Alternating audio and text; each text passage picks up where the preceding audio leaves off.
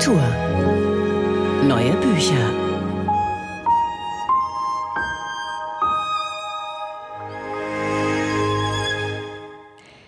Seit seinem Buch Gomorra über die italienische Camorra steht Roberto Saviano mit seiner Familie unter Polizeischutz. Ein normales Leben hat er nicht mehr. Er muss sich verstecken, regelmäßig die Wohnung wechseln und kann nicht nach Belieben ins Restaurant gehen oder ein Flugzeug besteigen.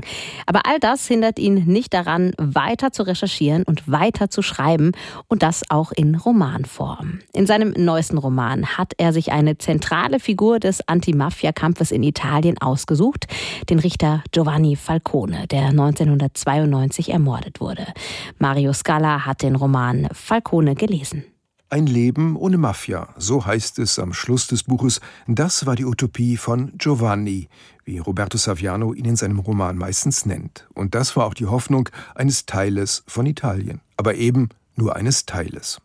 Falcone, 1939 in Palermo geboren, wurde 53 Jahre alt, ehe ihn die Mafia nach einigen gescheiterten Versuchen ermordete.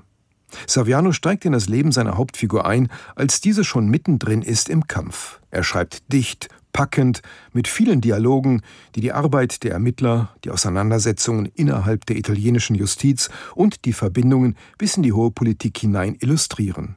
Vor allem kann Saviano die Arbeit von Falcone und seiner Kollegen in die Anti-Mafia-Strategien der Nachkriegsjahrzehnte einordnen. Dieser Richter nämlich hat etwas verstanden. Obwohl das Gewebe insgesamt verworren ist, gibt es einen Faden, der sie verbindet. Immer derselbe. Er macht viele Windungen, manchmal wird er auch so dünn, dass er nicht zu existieren scheint. Aber er bleibt doch ein Faden, ein einziger verfluchter Faden. Und der besteht aus Geld. Falcones Leitlinie ist Follow the Money.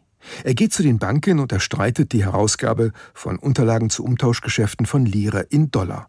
In den 70er und 80er Jahren lagen in Sizilien die wichtigsten Raffinerien Europas. Das erlaubte die kreative Nutzung großer Öl- und Dollarströme zum Zweck der Geldwäsche. Falcone reist erfolgreich in die Vereinigten Staaten, um dort Spurensuche zu betreiben und Zeugen zu finden, die zur Aussage bewegt werden.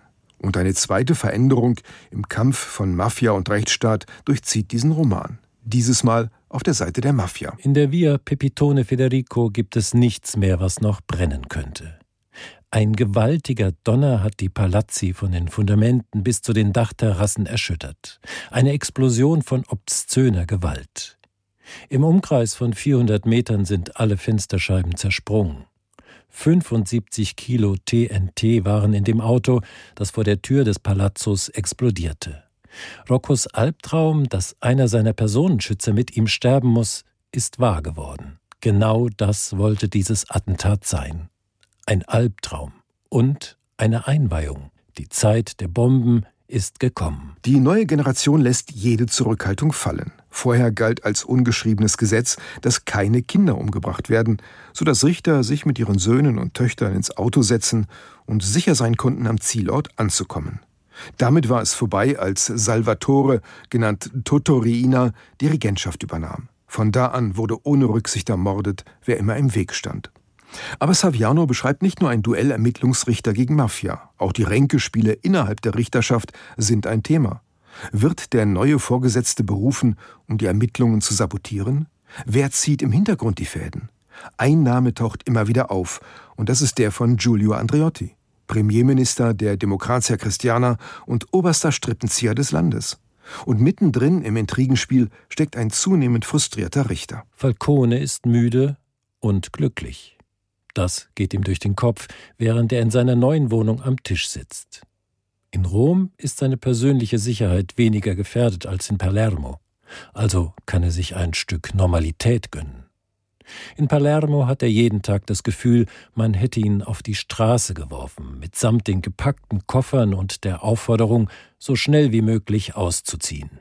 Mit seinen Dialogen und Actionszenen wirkt Savianos Roman wie ein Filmskript. Aber in diesem Film stirbt am Schluss der Held und das Ende ist traurig.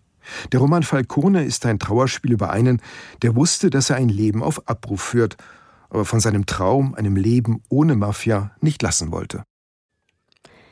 Marius Galla über den neuen Roman von Roberto Savione. Falcone heißt er, übersetzt wurde er von Annette Kopetzky und ist im Hansa Verlag erschienen. Das Buch kostet 32 Euro. NDR Kultur